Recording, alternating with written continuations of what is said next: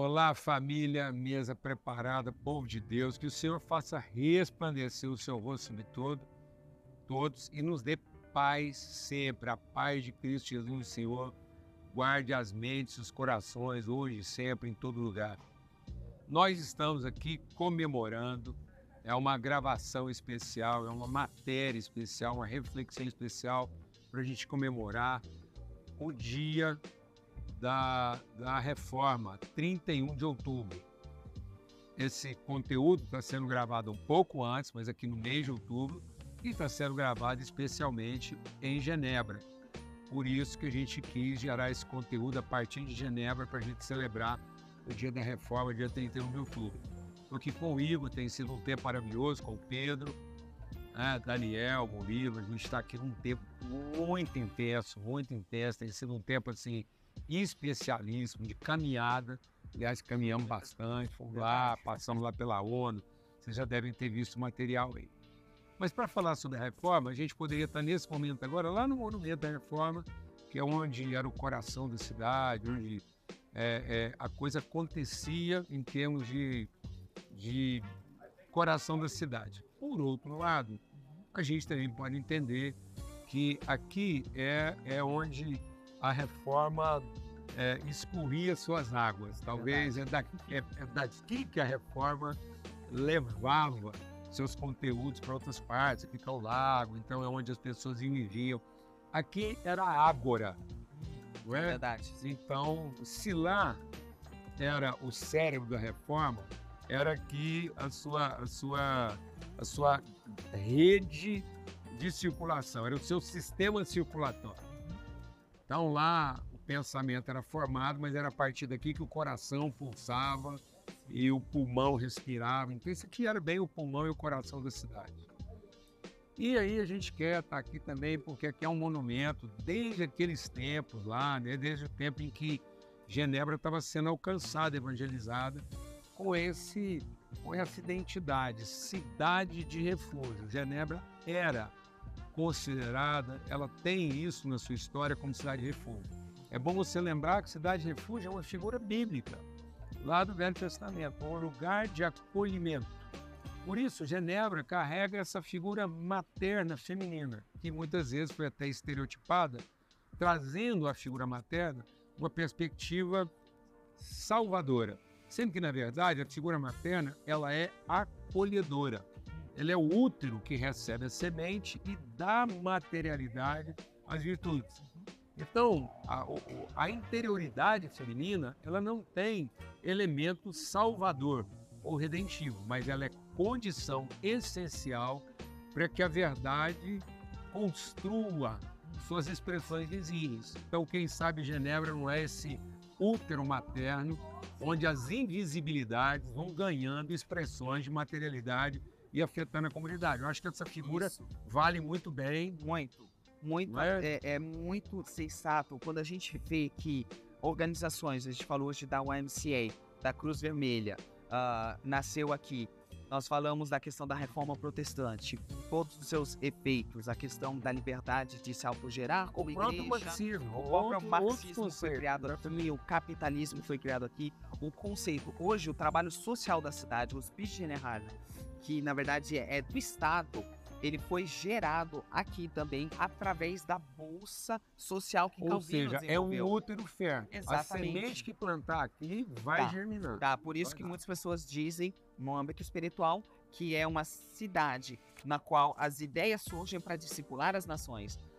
Talvez seja por isso que Genebra é uma cidade construída à beira de fontes de águas Sim. Limpas. Eu acho Sim. que talvez a, a grande virtude da Suíça é essa condição meio emanatória de águas, né? Você tem tantas águas que descem das montanhas, do degelo e tudo mais, quanto as águas que brotam da rocha. É bem uma figura assim de um lugar de encontro de águas. E as cidades principais de, né, de, de da Suíça estão edificadas em torno Sim. E, de águas. E, e, na verdade a vida ela se criava em volta das águas. Aqui nós estamos bem na parte onde a partir daqui os barcos chegavam. Então aqui na Ágora eles tinham toda a comida que era distribuída, o peixe, todas as coisas, o lugar de comércio, mas os barcos vinham até aqui. E aqui em volta é onde as famílias se encontravam, as mulheres lavavam as roupas, onde se conversava em termos de ideia. E na época a ideia principal, inclusive na reforma, era como o homem pode ser salvo. Era a ideia principal na mente de todos, como ele pode ser perdoado seus pecados e ser salvos. Então era uma conversa continual que acontecia aqui, às margens do rio. Ô Igor, sim. Assim, é, eu estou sendo muito abençoado com a forma como você assim, compartilha esse conteúdo de quem conhece a cultura do lugar e de maneira assim, muito, muito simples. Não simples no sentido de simplória, mas simples no sentido de acessível, boa de degustar me corrige, me ensina. Quero aprender com você para não laborar em erro. A Suíça, ela não é caracterizadamente um lugar de riquezas naturais, mas é um lugar de onde eh, as coisas podiam se encontrar Sim. e serem distribuídas. Era literalmente uma praça. Uhum. Talvez por isso a cidade não tenha desenvolvido essa coisa da agressividade, da beligerância. A Suíça não, não tem que defender riquezas, mas ela pode ser um bom lugar onde as riquezas se encontram e são compartilhadas. Até porque ela não teria força para manter tudo isso. isso. Ela é pequena, ela tem oh, hoje 8 milhões de habitantes, então a gente acaba sendo um lugar muito pequeno, frágil. É muito interessante. Mas ao mesmo tempo ela tem essa força. Ela tem essa força de ser um centro de segurança. Exatamente. Nós estamos no centro da Europa todas as águas que correm da Suíça, elas se percorrem em volta de, por toda a Europa, se lançam em diversos mar Mediterrâneo, Atlântico, dão a volta no mundo e voltam para cá. Então, Mas a partir então, daqui a gente irriga o mundo. Então, será que a gente já não aprende aqui o que o nosso pai quer ensinar para gente? Que melhor do que ter a posse é ter a condição de distribuir. Uhum. Melhor do que ter o domínio é ser um lugar de encontro.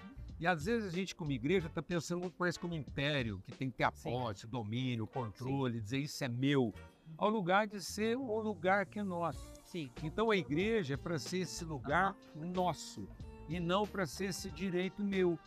Então, quando Deus fala assim para Paulo, meu poder se aperfeiçoa na fraqueza, aí a gente pensa fraqueza como fragilidade. Sim. E fraqueza não, como alguém que não tem a necessidade da posse, porque ele pode ser um lugar onde todos se encontram, os recursos se encontram Sim. e são distribuídos de maneira justa. Um exemplo muito interessante disso, todo mundo conhece o chocolate suíço. Eu até brinco que tem essa rixa entre a Bélgica e a Suíça. Quem faz o melhor chocolate? Eu digo que é o Suíça, né? A Suíça não tem um pé de cacau, mas ela é o maior exportador de chocolate ao mundo. Tem algo muito interessante que a Suíça ela não vai buscar o que ela não tem. Ela vai pegar o fator que ela tem aqui, que por exemplo é o leite, ela vai trazer o que ela necessita e ela vai se especializar. Então nós temos. Em outras palavras, ela vai agregar valor. Com certeza.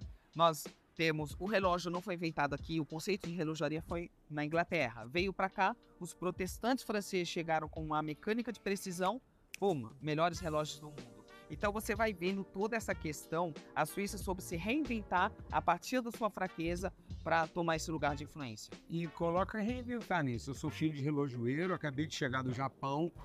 O Japão fez mais ou menos o que a Suíça fez no pós-guerra. Ele pegou um produto suíço e, e, colocou ainda uma nova dinâmica nele. Trouxe a ideia do automático e até da, da própria relógio eletrônico. E a Suíça, ao invés de se ressentir disso, ela se aprofundou no seu conceito, é, trouxe ainda um pouco mais de sofisticação uhum. naquilo que ela fazia e tirou proveito daquilo que era pressão colocada pelo Japão. E eu, eu acho que isso é muito legal, porque isso, isso se traduz um pouco para a cidade de refúgio e ajuda a gente a entender melhor o conceito da reforma. Sim. O conceito da reforma não era para ter a chancela, o patrimônio da ideia, não. É para ressignificar. A reforma não era contra a catolicidade da igreja. No Brasil, a, a, o conceito de reforma ficou muito mais anticatólico do que anti-romano. A reforma não era contra a catolicidade, a reforma era contra o romanismo. E aí eu acho que Genebra, como cidade de refúgio, por isso que eu acho que Genebra era o lugar ideal para tratar a questão anti-romana. Porque enquanto uma, uma cidade é, evocasse a centralidade do evangelho, isso feria a sua catolicidade.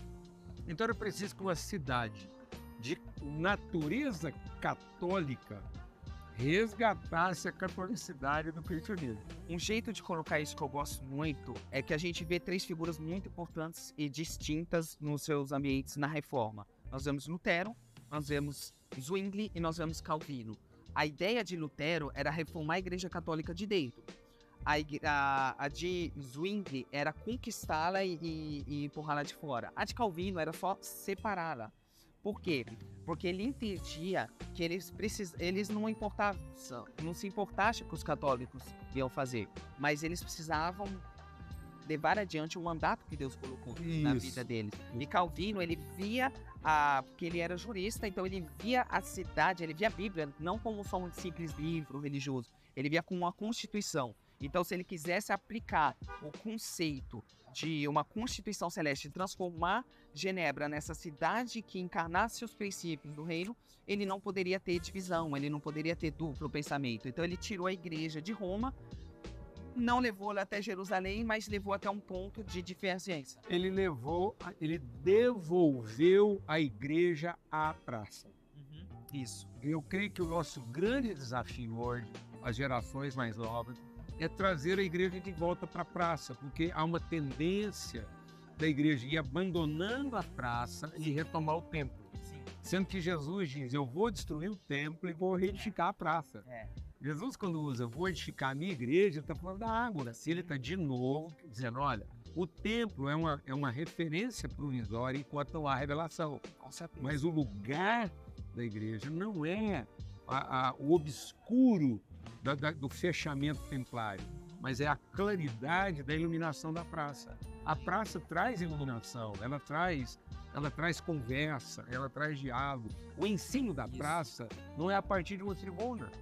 O ensino da praça é a partir de uma conversa, como uma Mesa na aqui. mesa, como a gente fala. E ela quebra esse pensamento dicotômico que de um lado alguém, alguns querem impor essa mentalidade cristã como se fosse um colonialismo, impor as coisas. E do outro lado, nós temos as pessoas que querem se isolar, que querem fugir da sociedade. E na verdade, nós esquecemos que nós somos exilados. Enquanto nós estamos aqui indo para a nossa pátria celeste, a gente está em caminho. E nesse caminho de exilado que espera pelo futuro o lugar dele, mas enquanto está passando, ele busca o bem da cidade. É o que Jeremias nos fala. Então, eu acho que o fato ah, que é, você está falando. Não era o templo o lugar de refúgio, era a cidade o lugar Exatamente. E a mesa coloca todo mundo ao mesmo nível para dialogar e para quebrar esses dois pensamentos antagonistas. Né? O próprio Velho Testamento já apresentava que o lugar de refúgio era a cidade, porque ele poderia ser lugar de bênção para todas as Sim. famílias da terra. E aí a gente quer encerrar essa conversa aqui e de novo eu quero fazer uma provocação. É, forçar em favor de uma vocação. Se há um lugar que, como Genebra, naquela época e ainda hoje, essa, essa multiculturalidade que permeia as ruas da Suíça, especialmente em Genebra, se há um país hoje que poderia ser chamado de praça para as nações, é o Brasil. E infelizmente, eu acho que a nossa liderança brasileira está com um viés, assim, uma pegada muito mais templária, muito mais é, dogmática, muito mais de uma teologia sistemática. E eu até acho que isso é uma contradição. A gente não poderia falar de verdadeira teologia se não fosse de forma sistêmica e não sistemática. Sistemática combinaria com idolatria. Uhum. Mas o Theos, ele não é sistemático, ele é sistêmico, porque ele é pai. A verdadeira natureza de Deus é paterna. E como paterna, ele é uma relação, ele é uma mesa, ele é uma família. Uhum. E uma família não é sistemática, uma empresa é sistemática. Mas uma família é sistêmica, ela é orgânica, não ela é, é dinâmica. É. Então nós tínhamos que rebatizar nossa teologia de sistêmica. E se tem um lugar que poderia ser, quem sabe, a Genebra de hoje, é a nossa terra brasileira, se a gente deixasse de querer voltar a ser romano para evocar a condição de ser católico. Eu quero de novo, a gente fez isso dois anos atrás, eu quero de novo dizer no dia da reforma. Reformadores, nós somos chamados para resgatar a catolicidade e não para combatê-la. E nós somos desafiados a encerrar de uma vez por todas o vício do romanismo. E no Brasil, a gente não só está combatendo aquilo que é a verdadeira identidade da igreja, que é a sua catolicidade, como nós estamos inventando uma Roma para cada um. Nós estamos ficando a coisa pior que já existiu. Porque agora, em vez de ter uma Roma só, nós temos várias. Todo mundo evoca a condição de ser o supremo papa da sua própria Roma. Então, hoje nós estamos repetindo as basílicas de São Pedro, nós estamos repetindo os obeliscos da Praça Papal no Brasil. Eu queria, assim, dar esse testemunho, encorajar vocês, o Pedro aqui, que a partir desse lugar nos ajudasse a, na sua geração, resgatar uma ousadia católica e não uma perturbação e um esquisitice romano. Que vocês tivessem muito mais desejo de, de ser a igreja, a, a igreja genuinamente, creio na Santa Igreja Católica, Universal Católica, e que a gente realmente se despisse de qualquer túnica é, papal e, e, e, e, ditatorial da nossa própria Roma. Então fica aí, aí, você tá aí com os brasileiros aí, faz um apelo, chama a gente o arrependimento, a sua geração, qual a sua dor a partir aqui de Genebra, o que, que você vê, o que, que você vê para o nosso país, o que, que vê para esse país, nesse dia 31 de outubro. O que eu vejo hoje, eu coloco da seguinte maneira: hoje Deus precisa levantar, despertar e levantar reformadores contemporâneos. Durante muito tempo, no dia 31 de outubro, nós olhamos para 500 anos atrás e pensamos: uau, que grandes homens que fizeram grandes coisas. E a gente celebra o passado ao invés de usá-lo como exemplo para falar assim: ó, oh, faz de novo. A palavra protesta, reforma, no caso protestantismo, vem de protestar no latim, vem, e a palavra testemunhar então nós tivemos testemunhas do passado, mas onde estão as testemunhas de hoje que vão se levantar? Se levantar para ser uma nova geração de reformadores em todas as esferas e todos os lugares, na ágora, em todos os lugares onde Deus te coloca como luz do mundo, sal da terra. Esse é realmente o grito no meu coração. Onde estão esses reformadores hoje? Que não só idolatram o passado, que não só gostam de ler biografias, mas que querem fazer história hoje de novo e conta para todo mundo qual é a palavra em comum que havia com todos esses homens da palavra de Deus, Moisés, Abraão, o próprio Jesus, os reformadores, que está lá em Isaías. Vamos terminar com essa evocação. Amém. Quando ele diz que ele busca alguém a brecha, a palavra que sai é Rinene. Eis-me aqui. Todas as pessoas. Abraão, Rinene. Moisés, quem enviarei? Inene, Inene, Inene. Acreditamos que quando dizemos não a nossa vontade, mas a tua, eis-me aqui, Deus vem, pega a nossa fragilidade, como fala a nossa fraqueza, e se glorifica. E é isso, pessoal. Rinene. Amém. Então nós estamos terminando juntos aqui e ouvindo a voz paterna. Duas gerações, anos você tem, menino? 30. Nós estamos falando aqui de uma diferença de 36 anos. Amém? E a palavra que a gente ouve a, a minha geração, a sua geração, a geração dos outros. Quem irá por nós? É isso. Celebrar a reforma, não tem outro jeito de celebrar a reforma senão todos a uma dizermos: Eis-nos aqui, envia-nos a nós. Nome de Jesus. Forte abraço a deles.